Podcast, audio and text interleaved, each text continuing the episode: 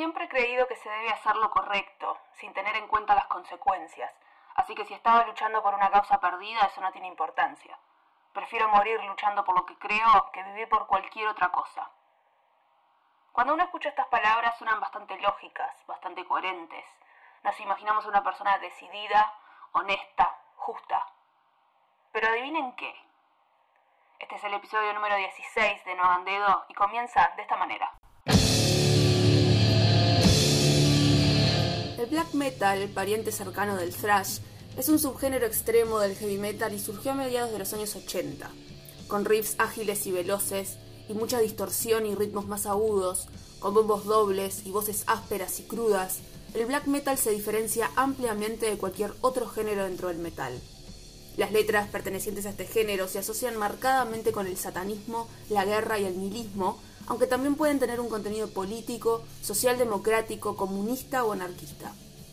Bandas como Venom, Merciful Fate, Destruction y Sodom, entre otras, prepararon el camino durante la primera ola del black metal, en donde se comenzaron a dilucidar las características que hicieron del género lo que fue tiempo después, con bandas provenientes de la parte escandinava de Noruega, principalmente de Oslo. Este grupo de bandas, consideradas el auténtico black metal, es conocido como Inner Circle, dentro del cual se encuentran Darkthrone, Mayhem, Emperor, Bursum, Enslaved o Gorgoroth. Es a este círculo, el Inner Circle, con una marcada filosofía anticristiana y ocultista, que se le atribuye la quema de varias iglesias en Noruega. Y es en este contexto, entre la música y la violencia, entre el arte y el fuego, que se da uno de los asesinatos más violentos y más recordados en la escena del metal escandinavo.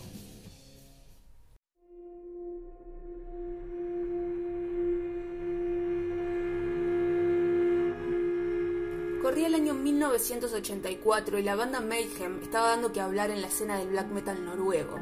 La banda, que estaba influenciada por otras bandas de gran renombre como Motorhead y Black Sabbath, también jugaba con la simbología satánica, tal como lo hacía Ozzy Osbourne, y con el maquillaje al estilo de Alice Cooper, pero todo llevado un escalón más hacia lo extremo.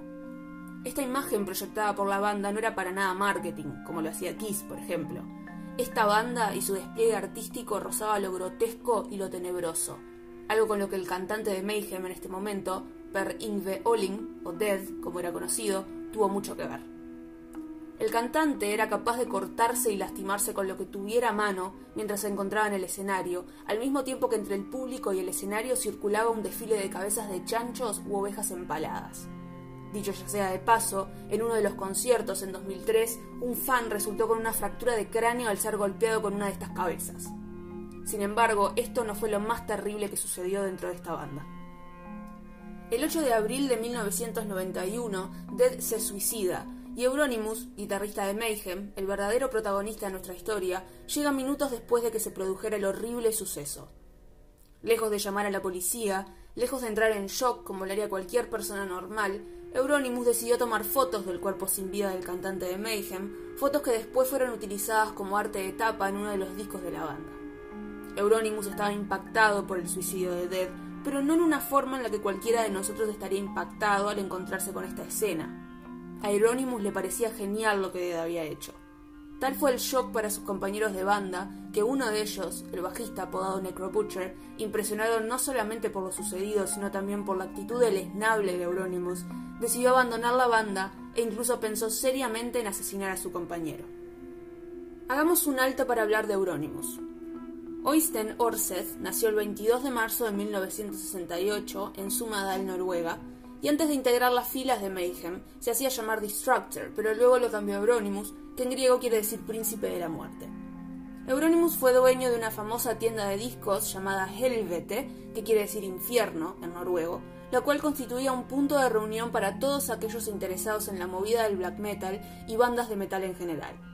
Fue en esta disquería, precisamente en su sótano, que comenzó a formarse el Inner Circle del que hablábamos anteriormente, cuyo principal objetivo era erradicar el cristianismo en Noruega y nuclear a todos aquellos grupos con ideología nórdica, vikinga y pagana. Además de su tienda de música, Euronymous era dueño del sello discográfico Death Like Silence Productions, que creó para ayudar a todas las bandas emergentes de esos años. Luego de la muerte de Dead y la ida de Necro Butcher de la banda, Mayhem necesitaba un bajista nuevo, por lo que Bart Vikernes, que en su momento tenía su propio proyecto de black metal denominado Bursum, se volvió el nuevo integrante. Al principio la relación entre Vikernes y Euronymous era pacífica. Ambos habían conectado a través de sus ideas y fidelidad al satanismo y empezaron a planear diversas quemas de iglesias y catedrales, algo que les costó entradas a la cárcel y que disparó su fama entre los fieles de ambas bandas. Una de estas quemas fue el recordado incendio de la iglesia Fantoft, una iglesia de madera construida en el siglo XII, considerada un tesoro arquitectónico en el país escandinavo y por el cual Vikernes fue encarcelado. Sin embargo, la relación entre los dos comenzó a deteriorarse y a volverse cada vez más tensa, terminando en una confrontación. Según Vikernes, Euronymous lo amenazó diciendo que iba a torturarlo y a matarlo, por lo que Vikernes decidió dirigirse a la casa del guitarrista de Mayhem la noche del 10 de agosto de 1993 para terminar con las amenazas y resolver los conflictos.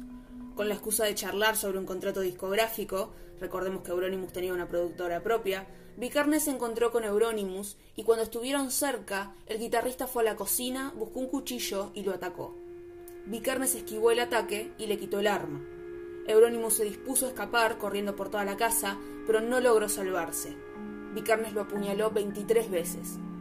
Esto fue lo que sucedió según Vikernes, quien siempre sostuvo que el ataque fue en defensa propia, pero sin embargo la tremenda violencia del ataque dista mucho de ser con el fin de salvar la propia vida y demuestra el profundo odio que Vikernes le tenía a Euronymous. Las causas del asesinato eran fácilmente identificables. Luego de unos años de amistad superficial entre Vikernes y Euronymous, la rivalidad entre ambos creció exponencialmente. Aquellos dentro de la escena del black metal sabían que el asesinato de Euronymous había sido el resultado de una lucha de poder entre dos potencias, aquel que había jugado un papel vital en originar la escena musical noruega y aquel que lideraba dicha escena musical. Las supuestas amenazas de tortura y asesinato de Euronymous hacia Vikernes eran igualmente conocidas y se debían a la constante necesidad de atención por parte del cantante y multiinstrumentista de Bursum, algo que exasperaba a Euronymous. Por otra parte, Euronymous había comenzado a prestarle más atención a la parte comercial de la música y comenzó a irritarse con la mirada más tenebrosa que Vikernes quería imponerle al proyecto a través del satanismo y la piromanía. Todo esto era considerado también por Vikernes, quien veía a Euronymous como falso, como infiel a las raíces del black metal y había comenzado a gestarse la idea de eliminarlo de la escena musical. Todos sabían que esta lucha por poder iba a terminar con uno de los dos muertos. Luego del asesinato de Euronymous, Vikernes emprendió una desesperada huida hacia Bergen, pero fue arrestado nueve días después del hecho en esta ciudad. El juicio por el asesinato comenzó el 2 de mayo de 1994.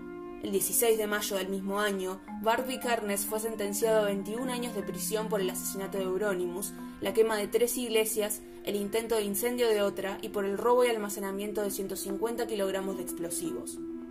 Luego de cumplir 12 años de su pena, se le negó la libertad condicional, la cual fue otorgada recién el 22 de mayo de 2009, tras 15 años en prisión.